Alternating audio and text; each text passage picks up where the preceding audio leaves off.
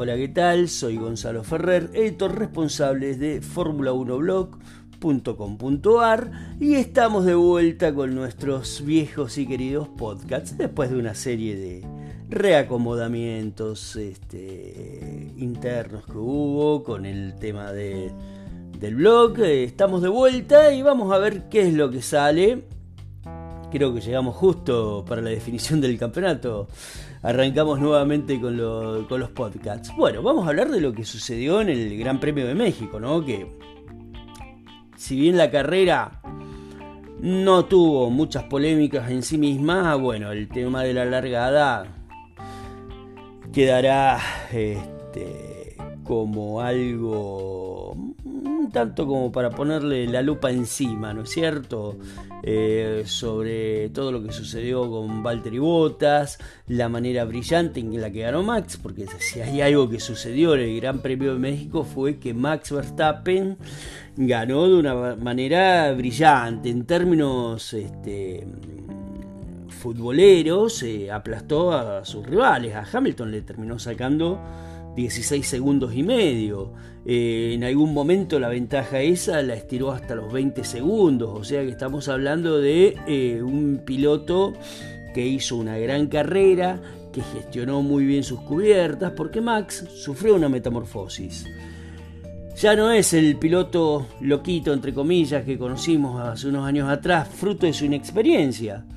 Que él empezó a correr muy, muy chico en Fórmula 1 y es más, no me acuerdo si no tuvo que sacar hasta una superlicencia, tuvieron que hacerle algo, mm, este, mm, eh, un permiso especial, algo de eso, eh, para poder correr en sus inicios, eh, en, los primeros, en los primeros años en la categoría, hasta que cumplió los, los 18 años, mm, algo así fue. Entonces, este, él quiso, em,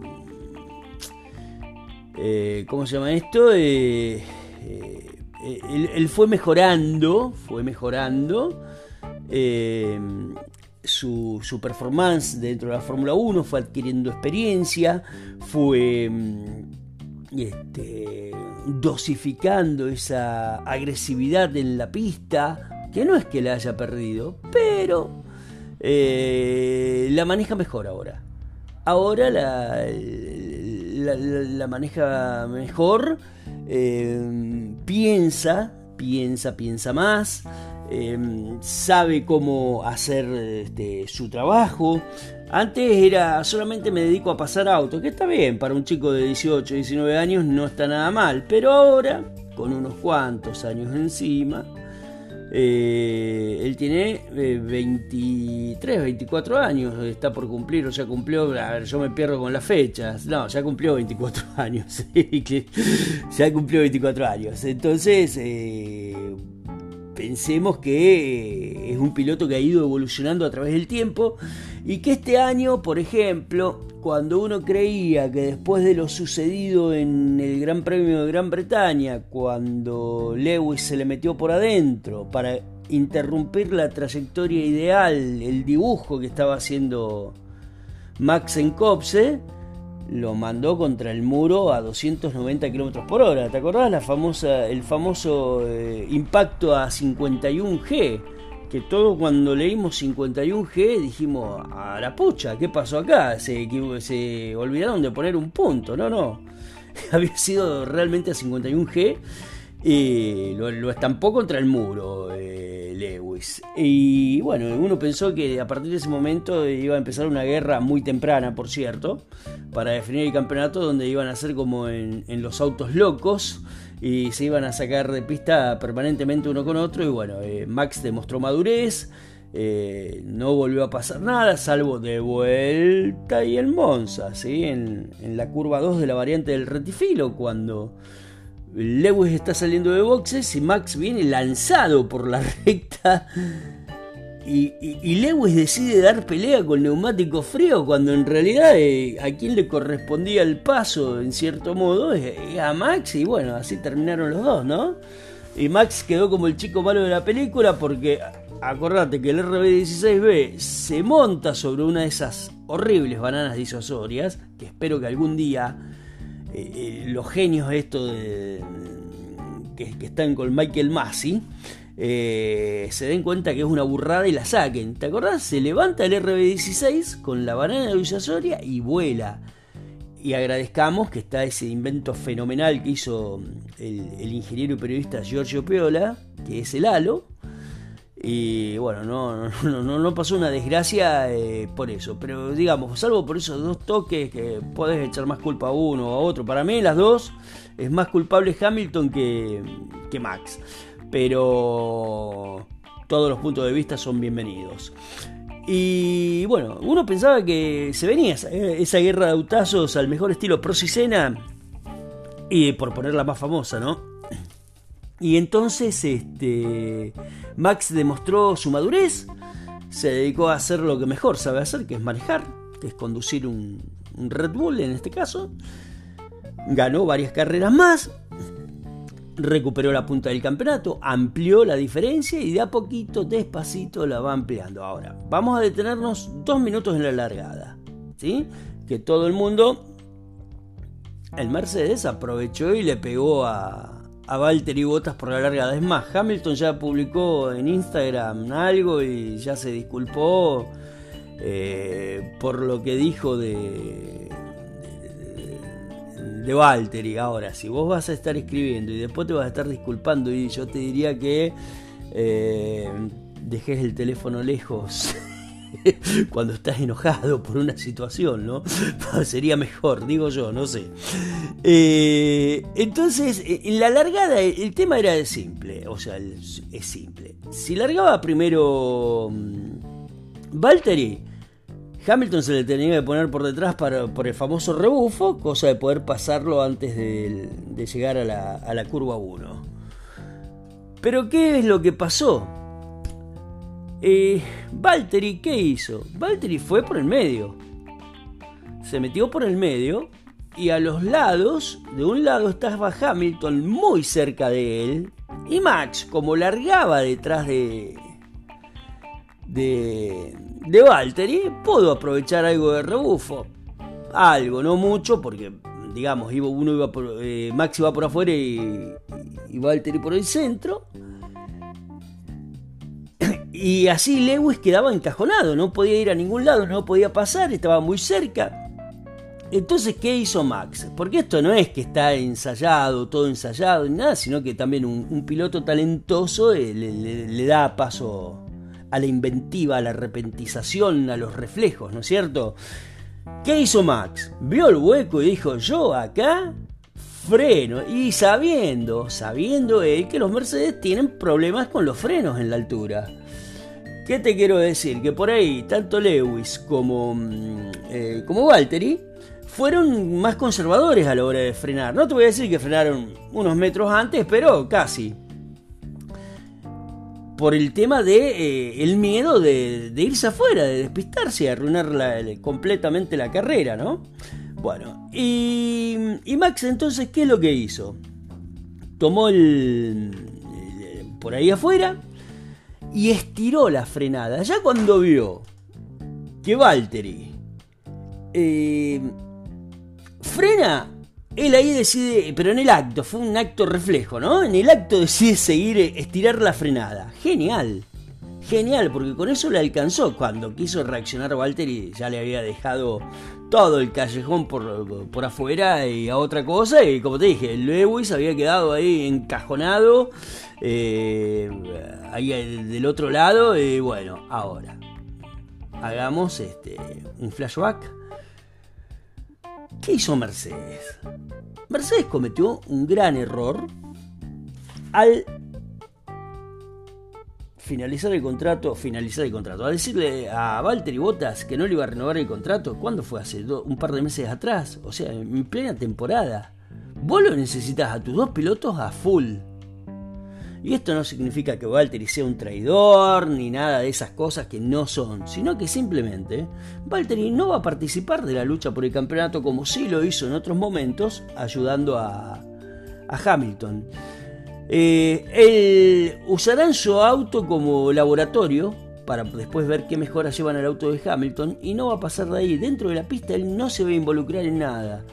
¿Cómo estoy tan seguro? Ya tengo dos eh, muestras. En Rusia, cuando fue a parar al fondo, que aprovecharon y cambiaron, porque ahí la pensaron toda, dijeron, bueno, aprovechamos, cambiamos el motor que no está bien, que pito que flauta, de paso lo mandamos al fondo, como es un, trazado favorable a nosotros, todo esto lo pensó Mercedes. Lo, mm, molestamos a Max y bueno, y que Lewis saque toda la distancia que pueda. ¿Qué pasó? En la primera oportunidad que tuvo, en la sexta vuelta eh, de carrera, Max lo pasó como si nada. O sea, se abrió, directamente se abrió eh, y lo dejó pasar. Este, casi como si fuese un rezagado. Algo por el estilo. Eh, que pudo haber hecho más, que no pudo, que y sí, pudo haber hecho más, pero si vos tenés un piloto a disgusto, porque lo tenés a disgusto, porque te, te dio todo durante cinco temporadas, ¿sí? Eh, fue un buen escudero, fue un buen piloto, eh, eh, hizo, hizo varias cosas y, él se siente que, mm, que no es reconocido que no fue debidamente reconocido. ¿Cómo ha sido debidamente reconocido? Eh, extendiéndole el contrato por lo menos un año más, dos años más. Pero ¿qué pasa? En Mercedes están encantados con George Russell y lo querían tener cuanto antes. Entonces, bueno, eh, o sea, paga las consecuencias de lo que haces, ¿no? Eh, y ahora exactamente lo mismo. Yo voy a decirte algo de lo, de lo que yo vi y él cuando largan en México, fíjate que cuando Hamilton se le pone casi a la par, él no aflojó en ningún momento y todo el lado izquierdo estaba libre. O sea, ¿viste? Eh, y eso no lo hace ni mejor ni, eh, ni mejor ni peor persona, sino que eh, simplemente les está pagando con la misma moneda con la que Mercedes le pagó a él. No es nada más que eso. Es como el equipo de fútbol cuando vos tenés futbolistas que están a disgusto en el club. Y en el fútbol vos qué haces?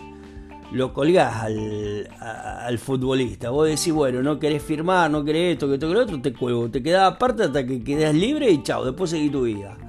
Bueno, acá, eh, ¿qué debería haber hecho Mercedes? Y Debería haber eh, puesto algún piloto de reserva o algo por el estilo, sabiendo que se juega en el campeonato y todo lo demás, que hubiese hecho más oposición que, que Valtteri Bottas y a Valtteri dejarlo en un simulador trabajando, qué sé yo, no sé. Eh, se me ocurre ahora esto a mí, eh, pero evidentemente Mercedes no manejó bien la situación, no la manejó bien y lo está pagando ahora, y en el peor momento porque es se está definiendo el campeonato. Max, primero, eh, lo alcanzó, lo pasó. Después le sacó 14 puntos en las últimas dos carreras. O sea que hace dos carreras atrás estaban a 5 puntos de ventaja, de, distancia. ¿Sí? Eh, y con la carrera en Estados Unidos y con la carrera en México, estiró esa ventaja en 14 puntos más, eh, Max. ¿Sí? Entonces eh, no te conviene tener conflictos adentro, adentro del equipo. Y bueno, y las declaraciones de Toto Wolf, eh, las declaraciones de Hamilton, de las cuales se desdijo después, y todo lo demás, son solamente para, em, eh, o demuestran el fastidio, la incertidumbre este, y los descolocados que están dentro de Mercedes. ¿Por qué? A esta altura del partido o a esta altura del campeonato, ellos no esperaban que ningún equipo eh, les, esté eh, disputando eh, los dos campeonatos. Ellos no esperaban esto. No lo esperaban para nada. Para nada. Ellos creían que, a ver, no te voy a decir que, ganaron su campeonato fácil ni nada de eso, porque no, pueden haber ganado con cierta holgura, pero desde ahí a fácil hay mucha, mucha diferencia, ¿no? Pero ellos esperaban ganar, básicamente sostenidos por esa formidable unidad de potencia que tienen, que es la, más potente de la Fórmula 1, eh, con un buen chasis, porque digamos, si, el, si bien el chasis del, W12 es ligeramente inferior al, al chasis del RB16B, es un buen chasis. O sea, vos fíjate que tanto Mercedes como Red Bull corren en otra categoría. La Fórmula 1 está dividida en dos en este momento. Mercedes y Red Bull, por un lado, y por el otro lado vienen Ferrari, McLaren, eh, Aston Martin, Alpine, Alfa Tauri. Están en otra dimensión. Entonces, este, comparado el chasis del W12, o sea, es un buen chasis, pero está por debajo del, del, del R16B. Entonces, eso hizo que eh, creyeran en Mercedes, que porque tenían lógicas expectativas, o sea, un equipo de esto no participa sin ninguna expectativa, o sea, algún objetivo mínimo deben tener. Bueno, el objetivo mínimo debe haber sido eh, pelear el campeonato, por lo menos. Ahora, lo que no esperaban es la resistencia que le está poniendo. Eh, eh, la gente de Red Bull y, Max Verstappen. Esto no se lo esperaban ellos. Entonces están desconcertados. Es una situación inédita. Desde que arrancó la era híbrida en el 2014, eh, nunca, nunca, nunca, Mercedes nunca estuvo en aprietos reales. ¿Por qué? Porque cuando Ferrari dominaba en el 2017 y 2018, después de las vacaciones, hacían mejoras en Brackley. Ojo que estaba el tema del de que no había límite presupuestario como hoy en día, que el límite presupuestario los agarra de dos maneras hoy en día para desarrollar autos, ¿no? Que es eh, que te gastás toda la guita por un lado y por el otro lado que tenés que guardar eh, dinero para el, eh, para el auto del 2022. O sea, están en una encrucijada. Por eso los cambios en los autos para, para esta temporada fueron mínimos. todo un tema, ¿no? Todo, todo un tema. Así que mm, eh, Mercedes está en una situación, como te dije, inédita. Y no es que no sepan para dónde ir y darlos por muertos por esto. No te confundas. Una cosa es que estén un tanto confundidos, eh, que estén buscando la manera de asentarse y todo lo demás. Pero de ahí a decir que ya entregaron los campeonatos, no, olvídate, eso no es así para nada. Para nada. Este, entonces, eh, no te tenés que confiar o no se tiene que confiar la gente creyendo, uy, esto ya está. Mercedes ya tiró la toalla, ya entregó los campeonatos y toda esa historieta, porque no es así. Mercedes va a seguir peleando mientras los números le den y todavía le dan más que bien, digamos. Eh, porque la, distancia que le lleva Max a Lewis son 19 puntos, menos de una carrera. La distancia que le lleva eh, Mercedes a Red Bull en el campeonato de constructores de un punto. O sea, está todo ahí, está todo por, por verse, todo por charlarse. Así que no, no, no, pasa no, pasa por decir, uy, ya está, esto ya está, ya tiraron la toalla, ya que se dediquen a, otra cosa, que piensen en el auto del año que viene, no, porque están en medio de una pelea, en medio de una pelea. Que en estas dos carreras haya salido mejor parado Red Bull es otra historia, ¿sí?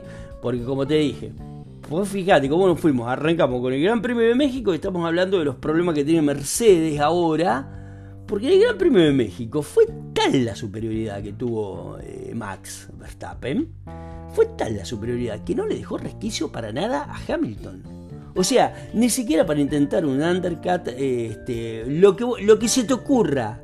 No, fue tan abismal la diferencia que en ningún momento le dio eh, como para que eh, Mercedes intente un contraataque, intente algo. Nada. Porque siempre fue, eh, eh, le empezó a sacar distancia después del, safety car. Y, eh, por el safety car fue este, la primera vuelta. Por lo, el accidente entre, entre Mick y. Entre Mick Schumacher y Yuki Tsunoda. no, no le dio opción, no le dio opción, fue categórica la victoria de, Max. No le dio opción, porque cuando estaba a 5 o 6 segundos y vos decís, bueno, hago un undercut, que esto, que lo otro, y no te da mucho, mucha ventaja, salvo que haga una parada espantosa Red Bull después, que es raro en ellos, ¿no? Pero después ya le sacó 8 segundos, después 10, después 12, después 15, después 20. No le dio, o sea, eh, no les dio tiempo a nada. No los dejó reaccionar. Y eso es maravilloso, digamos. Es maravilloso porque le ponen mucha pimienta al campeonato.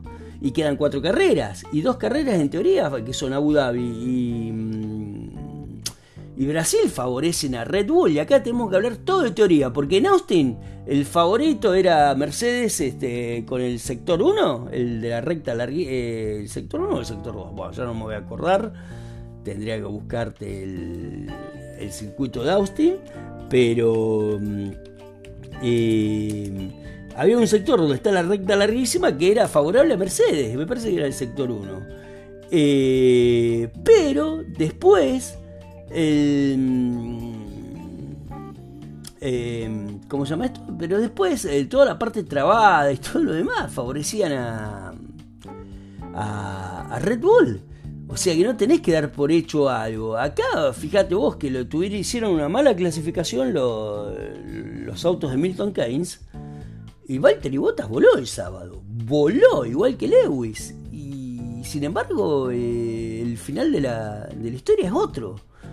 Así que no, podemos dar por sentado nada. Pero en teoría, digamos, hablando un poco, es dos carreras favorables a Red Bull vienen y, dos, y otras dos este, que son una incógnita, pero bueno, le pongamos que sean para Mercedes como para que tienen rectas largas de Qatar y Arabia Saudita.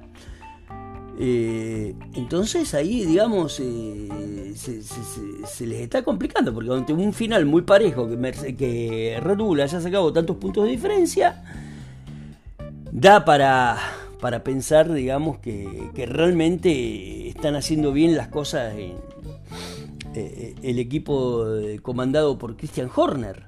¿Sí? Y como te dije, bueno, Checo Pérez hizo una carrera espectacular, le faltaron un par de décimas para, poder superarlo a Hamilton, porque una cosa lo alcanzó en algún momento, pero no lo pudo pasar, después se alejó, después se acercó de nuevo, pero eh, ahí creo que Hamilton siempre lo tuvo controlado a, Checo, que hizo una gran carrera, se transformó en el primer mexicano en subir al podio en el Gran Premio de su país. Eh, lo cual es un logro bastante significativo, estuvo más que bien. Después está la otra lucha, ya hablamos de la lucha entre Ferrari, entre Ferrari, entre Red Bull y Mercedes, ahora vamos a hablar de Ferrari y McLaren. Bueno, Ferrari salió más que bien de Austin porque le sacó unos cuantos puntos de ventaja, creo que son 12, 13 puntos que le lleva mm, a, Mercedes.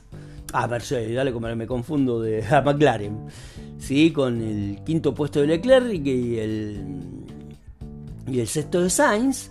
Este, le, sirvió para recuperar el tercer puesto en el, campeonato, ¿no? Y después, bueno, hermoso, hermoso, hermoso que dentro de los 10 primeros haya habido cuatro campeones mundiales, ¿no? Como el caso de Lewis, que finalizó segundo, eh, Vettel séptimo, Kimi Raikkonen octavo y Fernando Alonso noveno. Hermoso, hermoso. Este, así que bueno, eh, así son las cosas, así están las cosas en, este, la, en la Fórmula 1.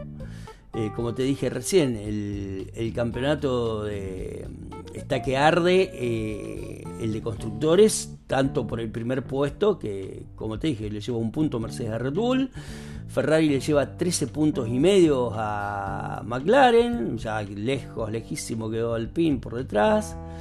Eh, el campeonato de pilotos, bueno, está todo ahí y pareciera que se va a definir pareciera no, se va a definir entre Lewis y Max y Max tiene la ventaja, ¿sí? Y tiene una gran ventaja que vamos a ver si la si la sabe aprovechar. Ahora se viene Brasil, en teoría es un circuito favorable a los eh, a los Red Bull. Así que bueno, hay que ver. El tema es que la Fórmula 1 nos está regalando un campeonato que hace muchos, muchos años que no se veían. Tal vez eh, con tanto dramatismo pudo haber sido el campeonato del 2008 que ganó Lewis Hamilton en, Brasil. ¿Te acordás cuando mm, Felipe Massa cruzó con la Ferrari y era campeón del mundo? Y, en, eh, al rato mm, eh, Lewis, a los pocos segundos, Lewis supera a Timo Glock y se quedó con el campeonato, bueno, por un punto de diferencia. Este, algo así algo así desde ese momento y después de ahí tenés que irte bastante más atrás. Eh, pudo haber sido en el 2003, me parece, no me acuerdo bien cómo terminaron Yumi y Kimi, me parece que fue el subcampeón esa vez. Eh, pero bueno, El tema es que hace rato que no nos regalaron un campeonato tan afilado, tan lindo, eh, tan disputado y tenemos que disfrutarlo. Como te digo siempre, desde Fórmula 1 Block, que gane el mejor. El que gane nos va a poner contento. El que gane nos va a poner contento. contento. Si Max logra su récord absoluto de 8 títulos, nos pondrá contento. Y si el que quien logra el campeonato es, eh, es Max, eh, también me pondrá contento. Yo dije Max, me parece anteriormente, octavo título, no, Lewis. me parece que dije Max sin, darme cuenta. Bueno, si Lewis festeja su octavo título, nos pondrá muy contento. ¿Sí? Sería un logro único. Y si quien logra su primer campeonato es Max, y bueno, eh, estaremos asistiendo al comienzo de una nueva era. Eh, con un piloto joven, talentoso, eh, que bueno, que tiene mucho para darle a la Fórmula 1. Así que todo nos pone contentos. Te mando un abrazo y nos encontramos la semana que viene con el resumen del Gran Premio de Brasil. Que tengas buena semana. Chao, gracias.